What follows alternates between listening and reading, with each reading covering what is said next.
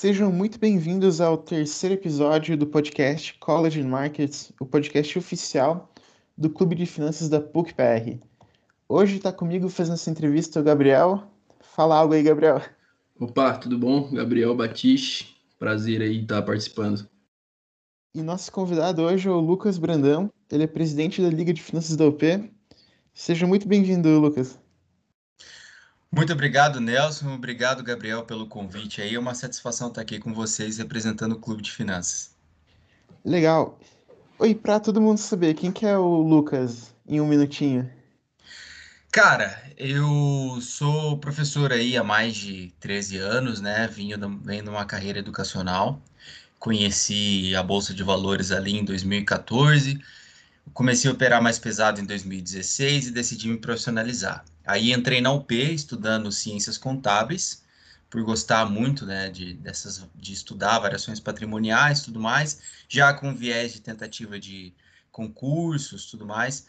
E nesse, nesse período conheci o Clube de Finanças da UP, que também estava começando ali em, em 2019, assim como vocês na PUC-PR.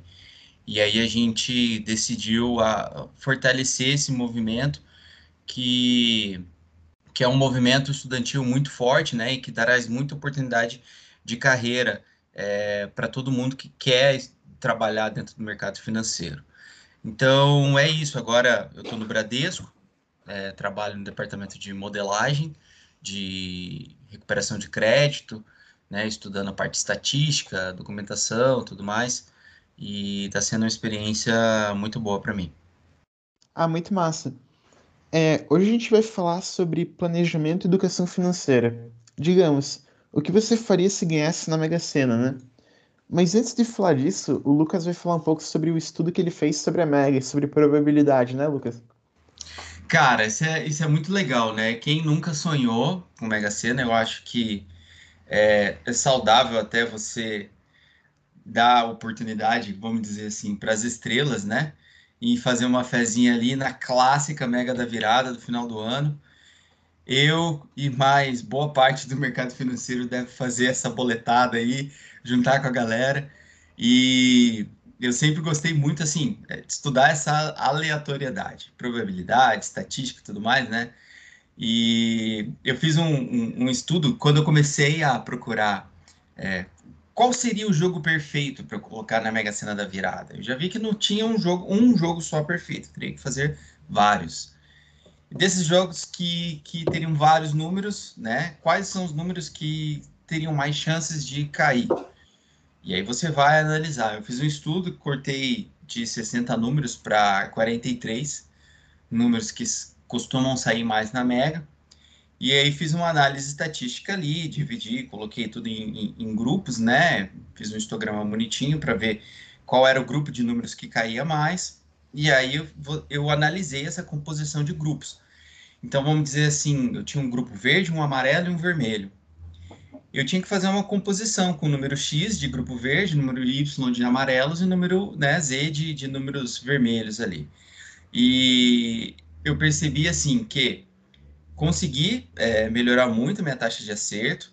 Eu fiz 12 jogos na Mega da Virada e aí eu peguei quatro números em quatro jogos diferentes. Eu falei, nossa! só que apareceu, só que não, não, não fechou quadro em nenhum, né? Pouco tempo depois eu fui melhorando, consegui fechar uma quadra na, ao longo do, do ano aí agora. E aí comecei a fazer lotofácil. Mas a, a, a, a, conclusão que eu pude ter ao longo do tempo, eu estava até conversando isso com, com a minha família, né, que também gosta de fazer uma fezinha tudo mais. Eu falei, ó, é, você precisa sair ao longo prazo, porque na primeira oportunidade de ganho que você tiver, você já tem que aceitar aquele ganho. Isso aí é a melhor coisa a se fazer. Porque se você não sair, ao longo prazo você vai perder o seu capital. Ou seja, você sempre vai ficar no prejuízo. É um pouco do que é cassino, né? Você sempre, a longo prazo, vai perder. É, exatamente. Lembra muito o cassino, né? Porque por mais que você descubra uma maneira de você trazer as chances é, mais ao seu favor, no longo prazo, você sempre vai ficar com um fluxo negativo. E foi isso que aconteceu, dito e feito, né? Eu falei, bom, a Loto Fácil é mais barato, vou testar esse sistema. Implementei esse sistema para os 15, 15 números ali, né? Que você precisa acertar na Loto Fácil. E ela é o jogo, se eu não me engano, mais barato que tem, né? Das loterias. Falei, cara, beleza. E aí, é, com a aval da minha esposa, eu falei, ó, vou queimar uma grana nesse negócio, porque realmente eu gostei de estudar sobre isso e eu vou testar esse modelo. E aí, todo mês, é, todo mês não, né? Todo jogo que eu tava jogando, eu cheguei no modelo de quatro, é, quatro jogos para fazer a cada sorteio. Então, dava 12 reais ali. Então, eu sempre tava tirando um jogo, eu tava ganhando, né? 5 reais. Só que aí eu tava gastando 12 e ganhando 5. Você entendeu? Então, já começou o fluxo ficar negativo aí, porque eu sempre estava garantindo um jogo por mais que eu pudesse colocar um número a mais dentro do meu dentro do meu sorteio do meu jogo, né? Ao invés de ficar de fazer 15 números, eu fazer, é, por exemplo, um jogo com 16 e pagar mais caro por isso, ou, ou, também na Mega Sena, né? Ao invés de você escolher seis dezenas, você joga sete e aumenta as chances ao seu favor, mas também paga mais caro. É, por mais que eu fizesse isso, no longo prazo, que eu rodava o modelo, sempre quando eu rodava a, o modelo, eu falei, beleza, eu vou, cheguei nesse jogo perfeito, agora eu vou projetar os próximos jogos, e aí eu fazia, é, cada, eu, eu, eu, cheguei, eu cheguei a fazer cinco anos consecutivos, assim, de jogo, toda semana jogando, contando mega da virada, contando, e o fluxo sempre era negativo.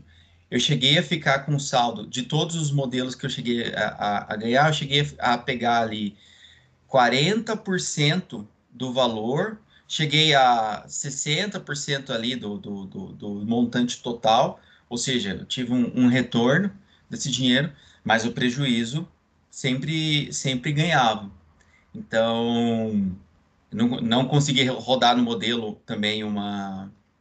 Como é que eu posso dizer? É, a, o, a quinzena perfeita, né?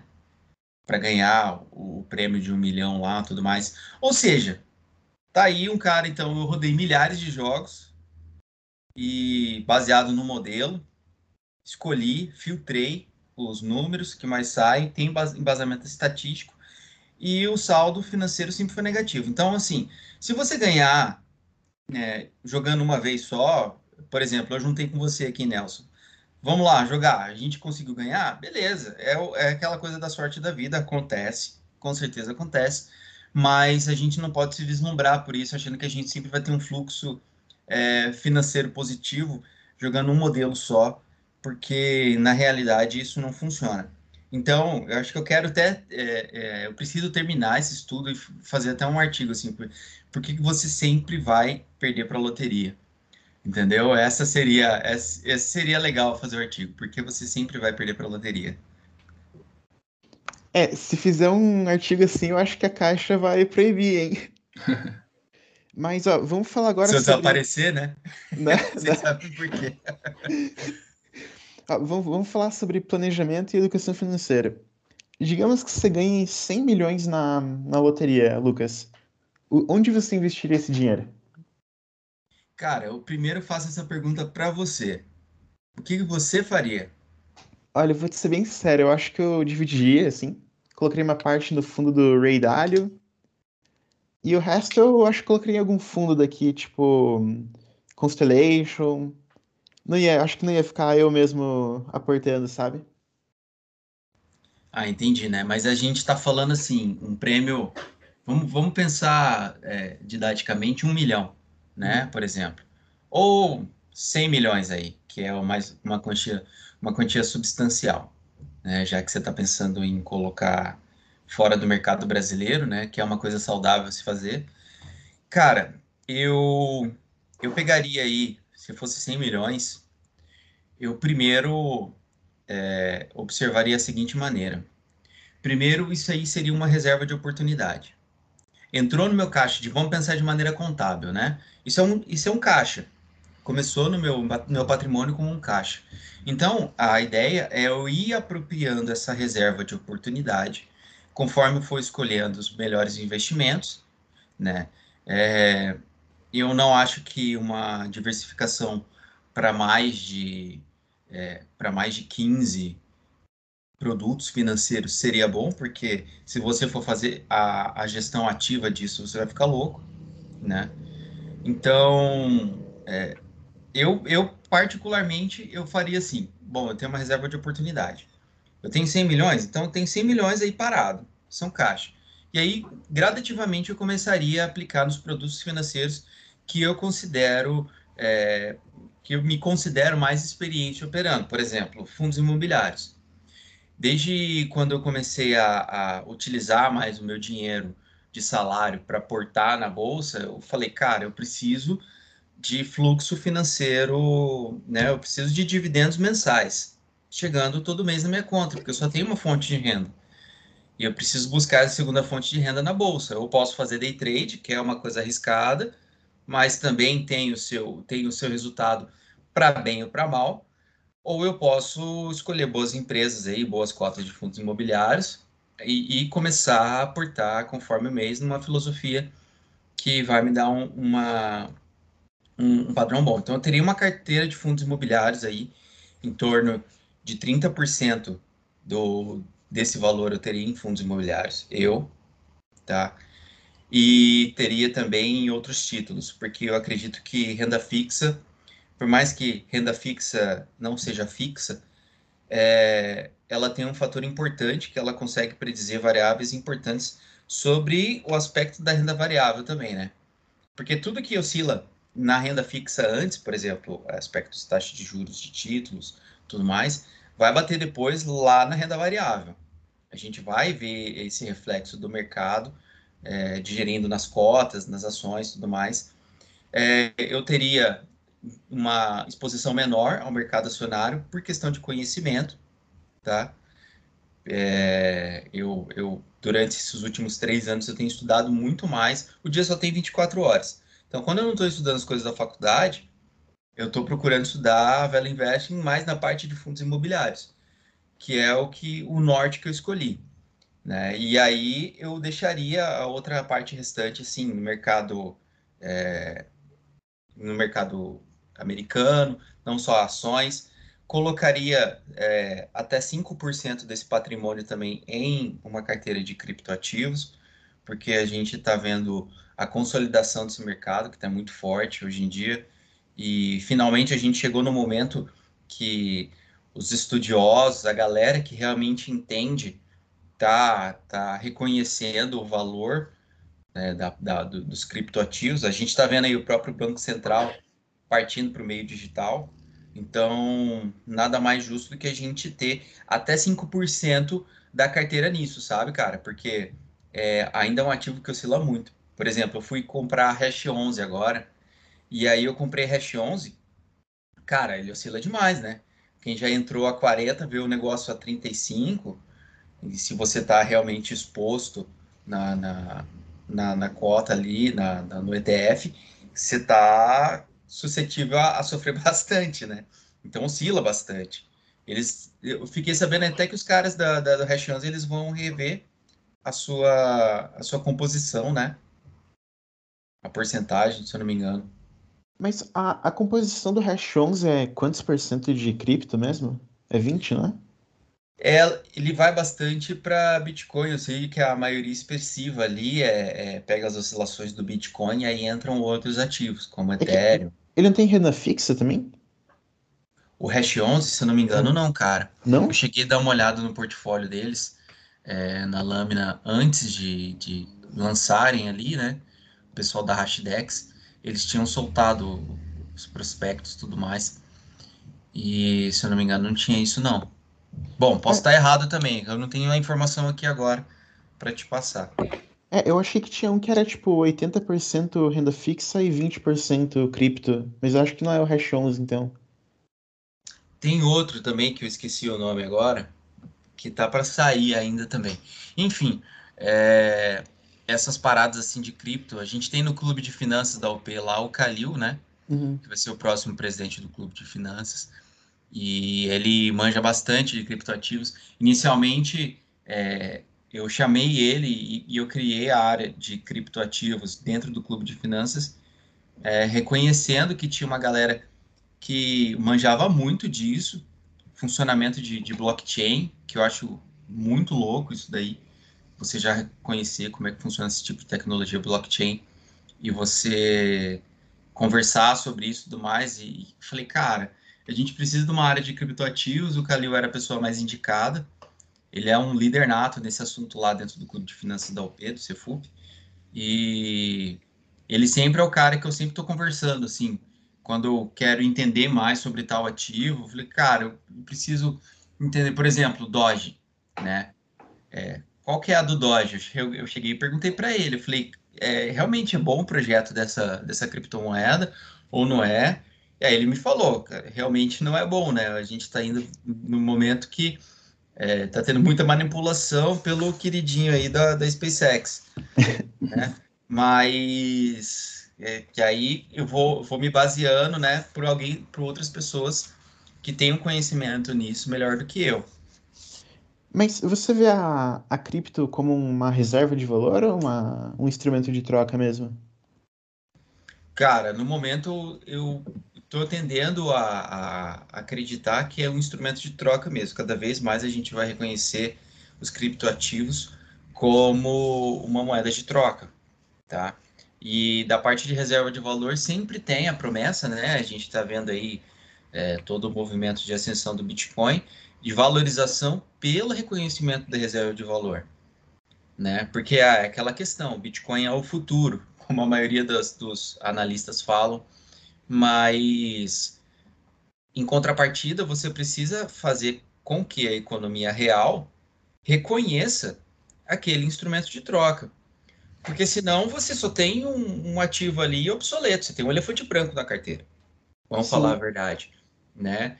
É, então, eu acredito que o primeiro passo é você reconhecer aquilo como um, um instrumento de troca, e aí o valor disso vai sendo acrescido com os tempos, tá? Por exemplo, é, eu posso ter dólar como uma reserva de valor, acreditando que o dólar vai se valorizar cada vez mais. Mas eu passo do princípio, eu parto do princípio que eu posso utilizar o dólar como uma moeda de troca, sempre, né? É, tem um, um, cara da certificação financeira, que é o Rafael Toro, eu fui aluno dele na, quando eu fui tirar o CPA 20, e ele fala assim: dinheiro só é dinheiro quando é dinheiro. E no final das contas, para o mercado financeiro, isso que importa. né? É, você pode ter um valor intrínseco ali em alguma empresa, você pode ter uma, um potencial de valorização e tudo mais, só que no final das contas, se você está precisando de é, é, liquidar ou, ou, ou ter uma, um, uma troca naquilo, né, você vai para o dinheiro. Dinheiro só é dinheiro quando é dinheiro. Por isso que eu reconheço é, sobre o potencial, primeiro, de, de troca das criptos. Ah, legal. Queria perguntar para o Gabriel o que ele faria se ganhasse na Mega, onde investiria. Então, eu, eu concordei bastante com a fala do Lucas aí. É, eu acho que eu acredito, eu acredito bastante na questão da diversificação também. Então, assim, é, o método que a gente que eu utilizo hoje é, se eu acredito que ele funciona com o tanto de dinheiro que eu tenho hoje, eu tenho que acreditar que ele vai funcionar com qualquer é, valor independente. Então, assim, é, a partir da, do, do, começo ali, formando uma reserva de emergência e tendo essa reserva de oportunidades, é, eu partiria ali para uma diversificação em ações e fundos imobiliários, sem fugir muito do básico mesmo. É, investiria também em alguns fundos é, como a gente gosta bastante dessa área aí, eu não teria problema em ter uma, um, é, uma gestão ativa desse meu portfólio, né? Então, acho que sem fugir muito do básico, eu, eu continuaria assim a, a, minha, o meu método financeiro, só usaria ali ferramentas para poder balancear, tendo a, a, reserva de emergência, de oportunidades também, e ali podendo balancear. Acho que o, o, Lucas falou aí sobre os fundos imobiliários, é, com um montante de dinheiro um pouco maior assim, eu acho que eu também é, pesaria bastante a carteira em fundos, porque é, para ter essa questão de uma renda mensal mais forte, né? Então, até em empresas pagadoras de dividendos, empresas mais estáveis na bolsa, e seguiria esse caminho aí, sem muito, sem inventar muita moda. É, eu acho que esse lance, né? Porque quando você pensa assim, pô, ganhei uma bolada de 100 milhões. Vamos pensar, da, da, isso aconteceu na sua vida. É um processo mais emocional do que racional, sabe? Eu, eu falo para você assim, é, o dinheiro é emocional, no final das contas também, né? A gente, é, eu, eu venho aí de um, de, um, de um, estudo forte dentro de finanças comportamentais, dentro da OP, com alguns professores, e, e eu sempre tive, assim, é, dentro dos meus 30 anos vividos, uma relação muito emocional com o dinheiro. E eu sempre reconheci isso, assim, cada vez que eu reconhecia que eu estava caindo em algum tipo de viés, né, comportamental, eu já podia ter uma noção do que eu ia fazer em relação a, aquele momento. Inicialmente, cara, eu, eu posso falar para você, 20 milhões talvez seria meu patrimônio que eu nunca mais ia contar com esse dinheiro para nada, para investir nem nada, seria meu patrimônio pessoal, é, vamos dizer assim, aquele patrimônio para envelhecer, sabe? E, e com um viés conservador mesmo, nem sempre você precisa colocar os 100 milhões para jogo, entendeu? A vida não é all-in. Eu sei que tem gente que é com muito mais risco do que eu, mas quanto, quanto mais velho a gente fica, né? Talvez o, o, o Luquinhas lá de 20 anos não pensaria dessa maneira, mas agora eu com 30, cara, eu investiria esses 80 milhões e os outros 20, eu não ia tocar nele. Ia ficar numa renda fixa, ia ser o meu dinheiro é, é, tá trancado. Não, não, não vou mexer naquilo não vou contar com aquele dinheiro para nada, sabe? É, vou só viver de juros. E daí eu poderia empreender o resto do, do valor. Então é, é bem legal você partir do, do, do partir do, do, da parte emocional, né? Tipo, eu, eu me considero, com, eu me sinto confortável aportando metade desse dinheiro e não mexendo mais com metade, sei lá, não existe mais esse dinheiro. 50, é, 50 milhões não existe mais para mim. Beleza, cara. Vai viver, né, vai investir os outros 50 milhões. E se ela vir, né? Você não precisa ser o, o novo Mark Zuckerberg ou o próprio o próximo Bob Axelrod só porque você tem novos 100 milhões na conta. Você quer mostrar para Deus e o mundo agora que você é um, um Jeff Bezos, um trader de sucesso. Não é assim, né? E, e, o que você não, não investiria de jeito nenhum? Tesla, talvez?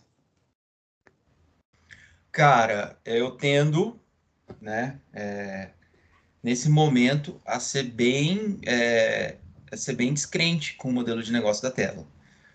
Primeiro, pela, pela questão de receita e a manipulação de preço aí que a gente tem visto em torno do Bitcoin, né? É muito fácil você utilizar da figura pública que você é para você falar, ó, esse ativo é o futuro. E aí você passa algumas semanas, você vai lá e, e, e, e bota short na sua posição. Praticamente é isso, né? Que ele fez. Botou short na posição dele. E aí você fala, ah, isso aí não é mais o futuro, eu estava errado. Acho que tem uma responsabilidade sobre isso que você faz. E vamos pensar, né, cara? Eu falei, ó, pô, o Bitcoin ele gasta muito para minerar. Beleza, gasta muita energia. Legal. Só que aí eu fui ver o, o, aquele, aquele só a saída lá do, do foguete da SpaceX. Meu Deus, mas a fumaceira que dá, dá para fazer uns 50 churrascos só com, com esse tanto de fumaceira. É, tanto na ida quanto na volta. Eu falei, fiquei pensando, para onde vai essa fumaça também, né, cara? Assim, eu simplesmente, de maneira bem chula, né? tô, tô falando aqui. É, bem. Tô falando de maneira bem chula, assim, pensando alto. Então, qual é o comprometimento com o meio ambiente? Você tem também botar toneladas de, de CO2 e, e, e o monóxido de carbono na, na atmosfera. Qual, qual é o, o, julgamento ambiental que você está tendo sobre isso? Entende? E então, assim, é, eu não, não investiria em Tesla, e eu tenho uma coisa assim voltada para o SG também, isso é mais pessoal, né? Já que vocês perguntaram é, coisas mais pessoais tudo mais. Eu, quando aconteceu o acidente de Mariana, eu fiquei com vontade de investir na Vale. É, foi Mariana e Brumadinho foi o segundo, né, gente? Foi o segundo, sim, né? Sim. Isso. Eu tava na Ilha do Mel, aniversário da minha esposa. Aí a gente chegou no quarto lá da posada, ligamos a televisão já aquele mar de lama lá, mostrando no jornal hoje. E aí eu, eu já ficamos chocados, né? E logo a gente, sim, a gente estava num lugar paradisíaco, e aí a gente ficou pensativo sobre essa relação das vidas, das pessoas, tudo mais. Não era a primeira vez que tinha acontecido isso. E aí eu comecei a montar um, uma, um posicionamento diferente. Então, assim, é, eu, Lucas Brandão, presidente do Clube de Finanças, nunca investi em Vale. Uma questão ética, né? E aí, assim, ah, você, você investe, você não investe na Vale, mas você investe em JBS, investe em Marfrig, né? Ah, beleza, mas cada um escolhe sua guerra. Minha guerra do SG é essa, eu não invisto em Vale. Acho que é um, o que, o que eles fizeram ainda foi muito pouco para reverter todos os danos, por mais que seja a empresa que carrega o Ibovespa nas costas, né? Por mais que o Ibovespa seja totalmente refém, né, de, de Petro e Vale, pela natureza da, pela relação geopolítica, né, vamos dizer assim, econômica mundial mesmo, de, de commodities, tudo mais que a gente que é o nosso forte, mas eu não invisto em Vale, fiquei de fora esses anos todos e eu aceitei, cara. Não, como a gente pode falar, né? Não dá para você ficar com aquela dor de cotovelo, para não falar outra palavra, né? Porque dentro do mercado financeiro a gente fala dor de outra coisa. Mas eu aceitei, cara. Minha esposa falou: Ah, não acho legal você, você comprar essa empresa. Olha o que tá fazendo. Eu falei: É, também não acho legal. Não é o meu dinheiro só, é o dinheiro dela também, né? Que tá na bolsa, é o nosso dinheiro que tá junto. Então, eu tenho essas, essas, essas questões é, éticas, sabe? E você? Ah, eu não, eu não entraria em Tesla também de jeito nenhum. É uma uhum. empresa que não, não dá dinheiro e parece que não tem muito esse objetivo. Vale também quando aconteceu o acidente de Brumadinho, eu também fiquei pensando, pô, é a segunda vez, né? Nem a primeira, né? Então, algo recorrente. Mas eu queria aproveitar que, que a gente estava falando sobre o Ibovespa. Você acha que algum dia o Ibovespa vai parar de ser tão dependente de, de, de Petro e Vale? Cara, é, a gente estava assistindo esses dias o, o talk da, do, dos nossos amigos ali do FPR, né? Com, com o Luiz. É, qual o nome, sobrenome dele? Você assistiu? Foi semana passada. Da Forpus, né? Acho que esse isso, é isso mesmo, Luiz da Forbes. É, é o que ele falou, assim, eu concordo com ele, assim, o Brasil é muito commodity e é difícil a gente pensar hoje em dia, é, o Brasil pode ser que daqui uns, nos próximos 80 anos, né, é, a gente tenha uma participação tech mais forte, tudo pode acontecer, não dá para a gente ter uma, uma única posição sobre tudo, mas eu penso assim, que na, durante a minha caminhada financeira aí até o, meu desencarne desse plano físico, o Brasil para mim é commodity, entendeu? E, claro, a gente tem bastante oportunidade, né? É, a gente tem vários é, fundos de, de, private equity, venture capital que estão é, investindo em bons negócios né, dentro do setor tecnologia do Brasil, coisas que podem ser exportadas para fora, ser compradas lá é, para fora. E isso pode acontecer, mas é, falando de Ibovespa, né? Bom, uma coisa muito boa que o Ibovespa começou a fazer já foi, assim, é, colocar mais peso nas carteiras ali para o setor de tecnologia, né, para o setor é, de serviços tudo mais. Tá, isso está melhorando muito, que antes era realmente muito dependente né, de commodity. Agora está um pouco mais diversificado, vamos dizer assim. Isso que é, isso que é legal.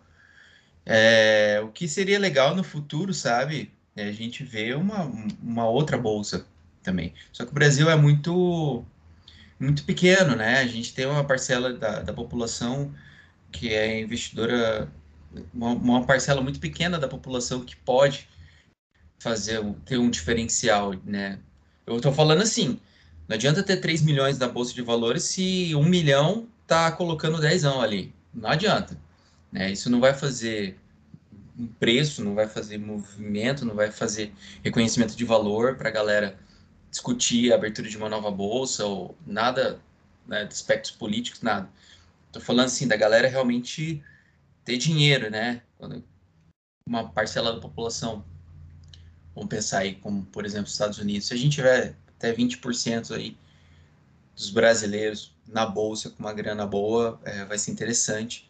Nada mais justo também, né, do que a gente ter uma outra bolsa para diversificar. É, se não me engano, a B3 estava estudando abrir uma bolsa de startups, alguma coisa assim, né? É, isso daí é muito legal também, cara. Porque aí a gente fica mais próximo de estudar um setor que tem um potencial de valorização muito forte, né? Nada mais, nada mais é, criativo do que a gente conhecer o setor de startups, que tem muita, muito potencial de crescimento. Não é à toa que os, os venture capitals e, e, private equities estão né, com foco nesse tipo de, de, de empresa, porque tem um potencial de valorização muito alto. Se a bolsa entrar, já vai ser mais competitivo ainda, né? E vai ser bom para o mercado, competição sempre é bom. Eu queria saber o que, que o Gabriel não investiria de jeito nenhum. Então, acho que essa questão da Tesla aí também eu tenho um pouco pé atrás, é, por tudo aí que vocês já falaram e também pô, pelo fato da.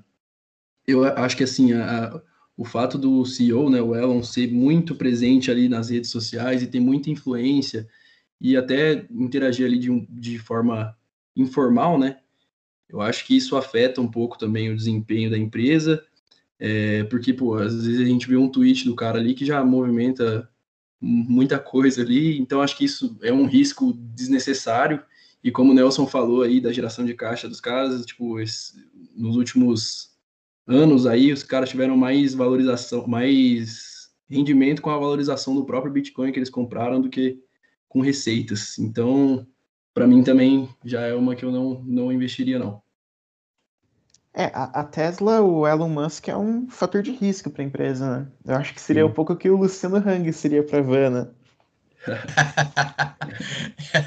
por aí, por aí. É, eu sou bem, eu sou bem negativista, sabe? Eu acho muito legal o potencial de transformação que a Tesla tem, ou todas as empresas que o, o Elon Musk é, tem dentro da, da, do mundo aí, né? A Neuralink, é, a Boring Company, dele também, e a própria SpaceX, que, que pô, tá, voltou né, a, a trazer um, um, novo, um novo potencial de conversa para corrida espacial, Lua, Marte, colonização de Marte. Isso é muito legal, é muito legal viver isso, sabe, cara? De novo, assim, sempre eu particularmente sempre gostei muito dessa, dessa questão assim da gente conquistar outros lugares. Sempre tive essa desde moleque sempre tive essa pira, essa pira meio interestelar.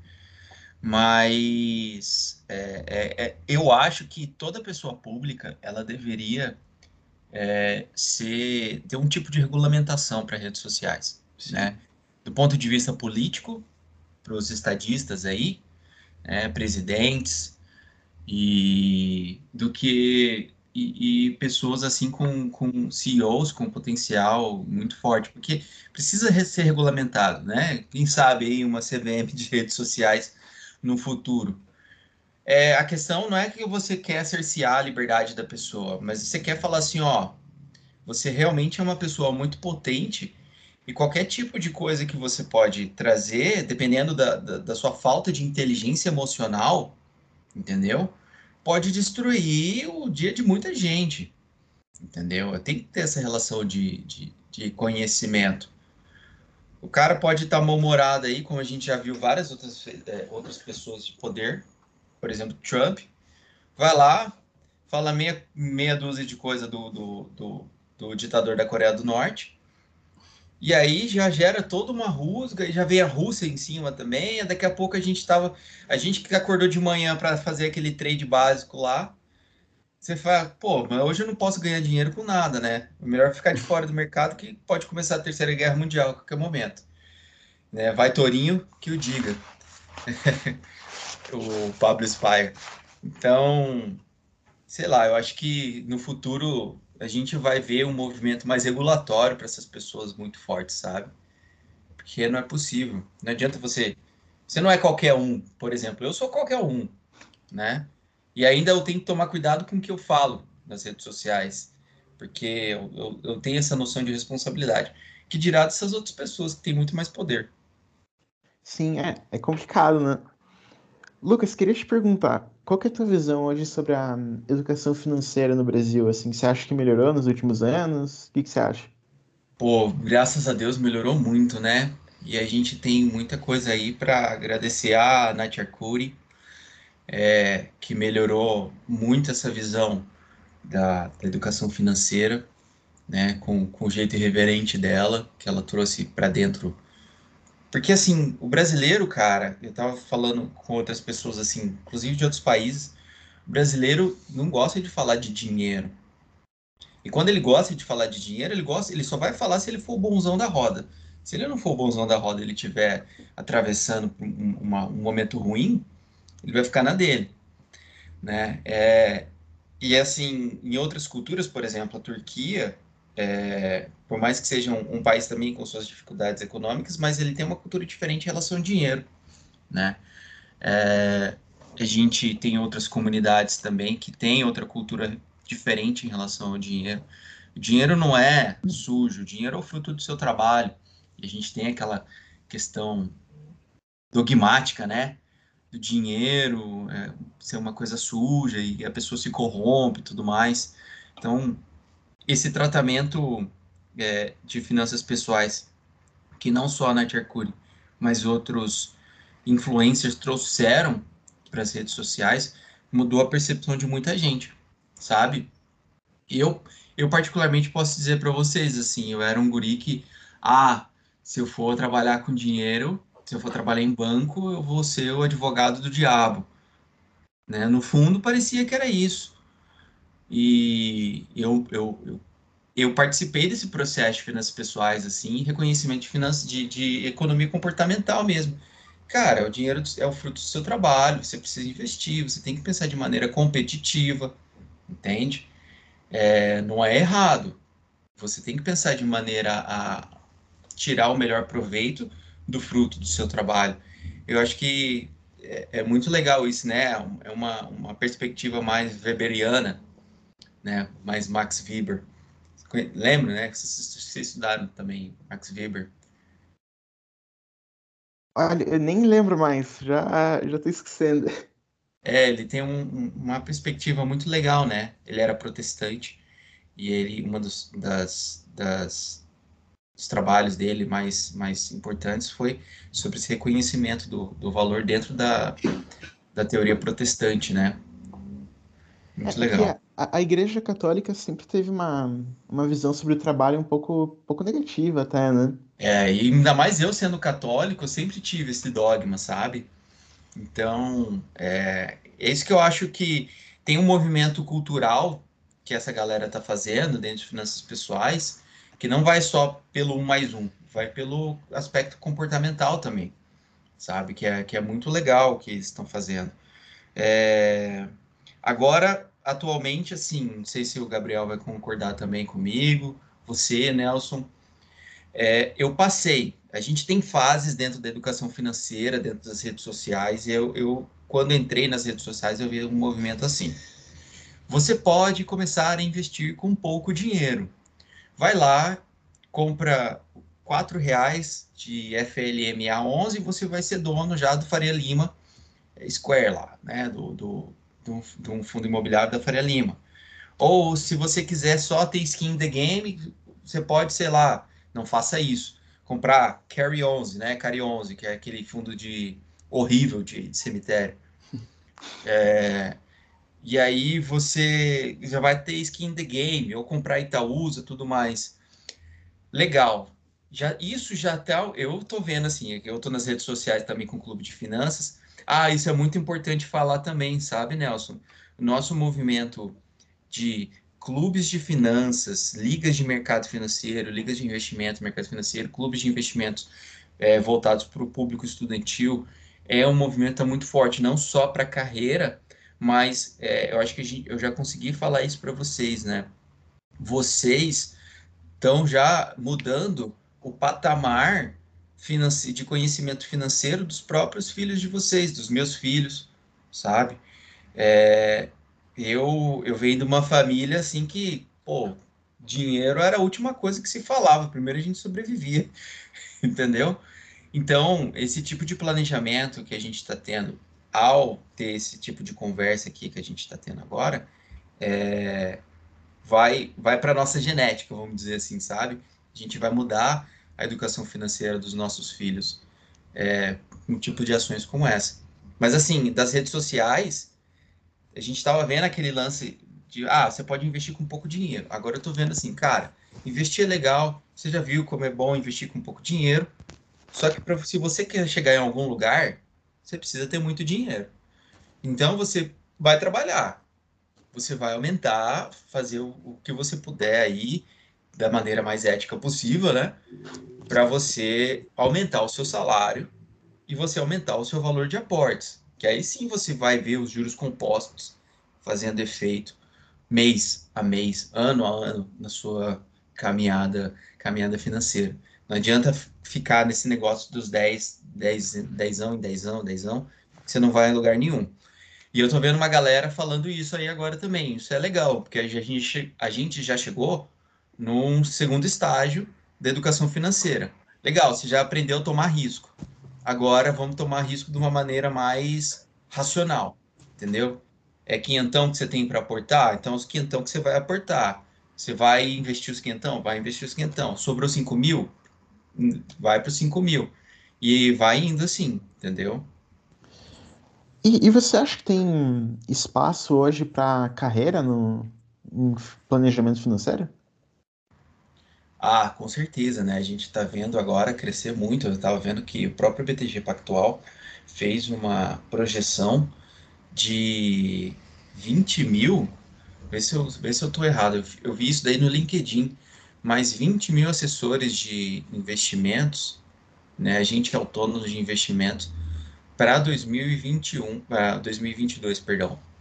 Cara, é muita gente e, e porque né, o mercado está crescendo. Eu tinha visto isso no, acho que no Fábio Lousada.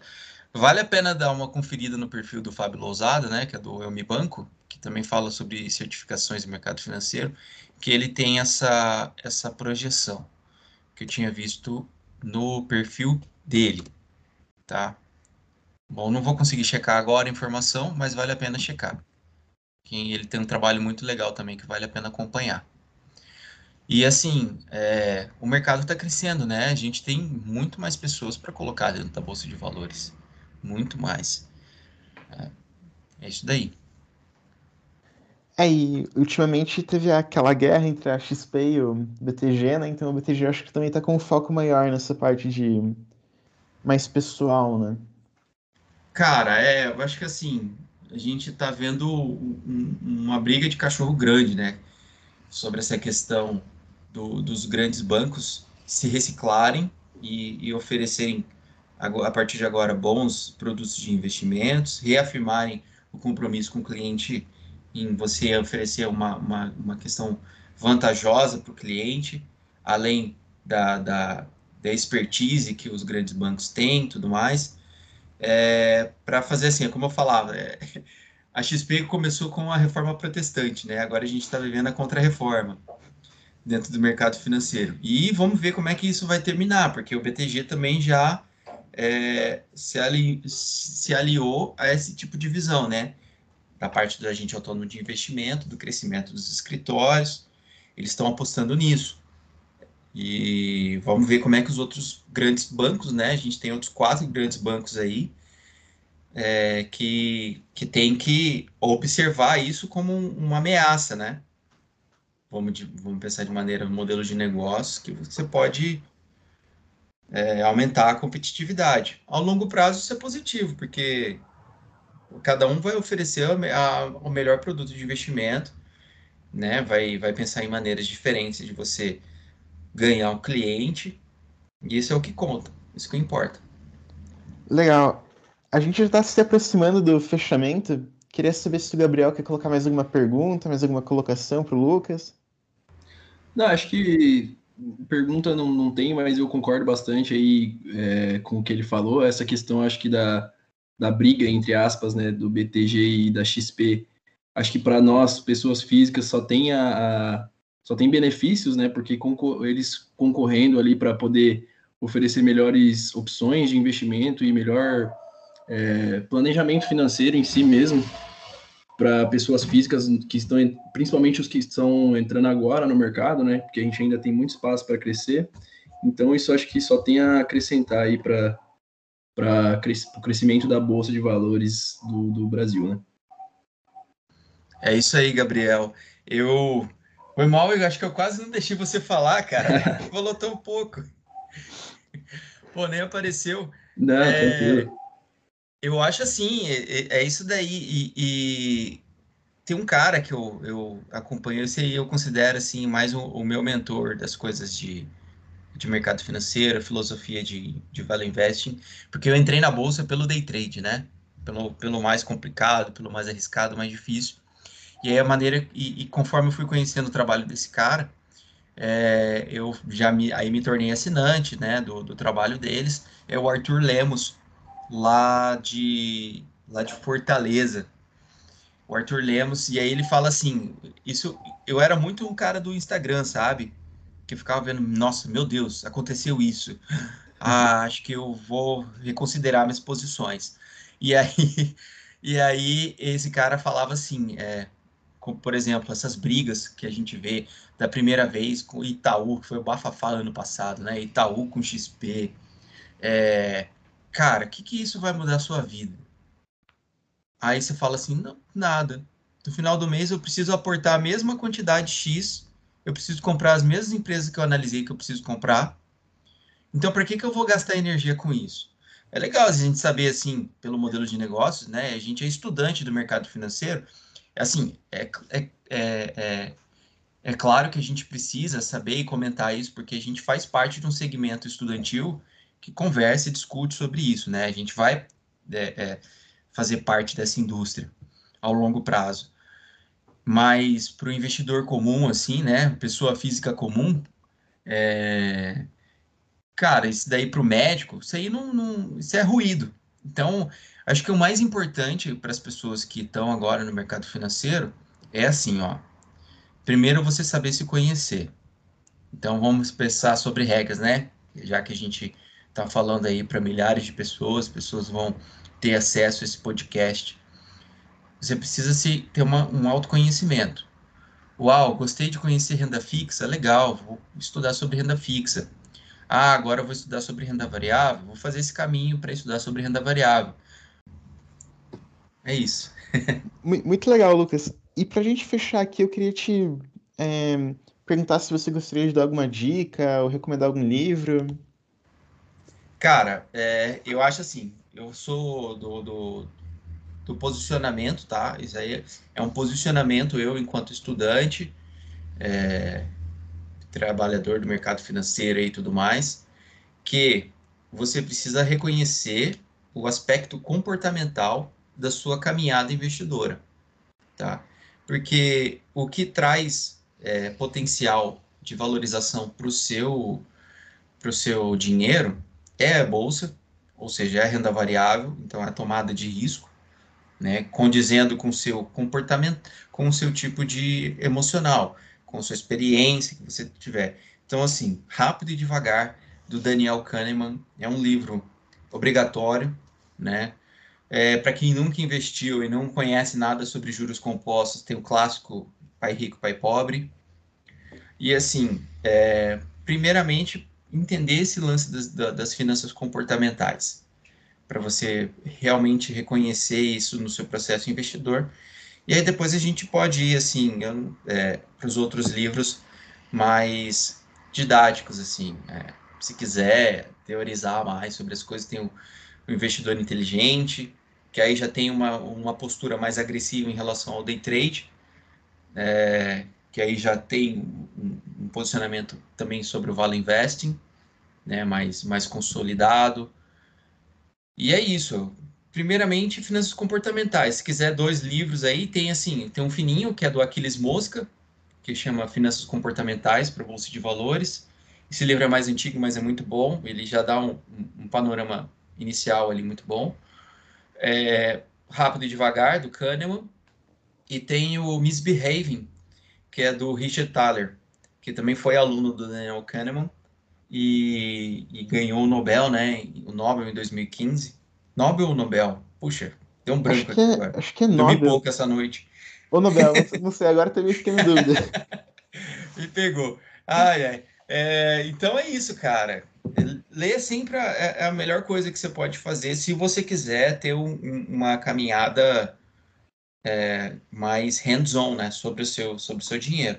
Se não, vai, contrata aí um, escritório é, é, de agente autônomo, ou você vai é, para o seu gerente no banco institucional mesmo. Vai conforme a sua relação de confiança com uma pessoa que você sabe assim, nossa, a pessoa trabalha no banco, vai ser o meu gerente, vou assinar os produtos com ele, porque pode ter coisa boa. Da mesma forma também para o agente autônomo de investimento. Pode ir se você não quiser. Eu acho que o importante é você tirar o dinheiro da poupança, né? Se é um dinheiro que você não vai usar para nada e, e, e, potencializar aquilo. Claro, com uma, com uma, uma perspectiva mais saudável sobre a reserva de emergência, né? Por exemplo, eu tenho poupança. A minha reserva de emergência está lá, não vou mexer, não preciso, né? É isso daí. Ah, muito legal, Lucas. Foi, foi bem legal o nosso papo. Acho que vai ajudar bastante o pessoal e queria agradecer bastante. Pô, cara, eu que agradeço aí. Fiquei feliz também aqui que do lado da minha, da minha rua, mora aqui do lado da Rápida. Acho que não atrapalhou tanto o trânsito. Então, fiquei bem feliz aí pela participação, pelo convite de participar com vocês. Cara, é muito saudável isso que a gente está tendo. Eu espero que no futuro aí eu tenha sido o primeiro do Clube de Finanças a conversar com vocês. Na próxima, seja outra pessoa do Clube de Finanças da UP também, ou outra pessoa da Liga do FPR, ou outra pessoa lá da, da Liga da USP, e assim, sabe? Eu acho que esse movimento que a gente tem de ligas de mercado financeiro é uma coisa muito bonita, é uma coisa muito massa, entendeu? que a gente tem que alimentar. Parabéns por alimentar isso. É, é uma, eu, em nome da UP, sou muito grato a vocês aí por, pelo convite. Valeu, Lucas. Queria agradecer também ao Gabriel, que estava com a gente. Opa, eu que agradeço aí. Entrei no clube esse semestre aí, já estou achando muito bom o trabalho que vocês estão fazendo. Que nem o Lucas falou aí, a gente tem é, um papel bem importante aí na educação financeira do Brasil, né? Então, muito feliz de poder ouvir aí e estar tá participando. É sempre bom poder ajudar aí. Valeu.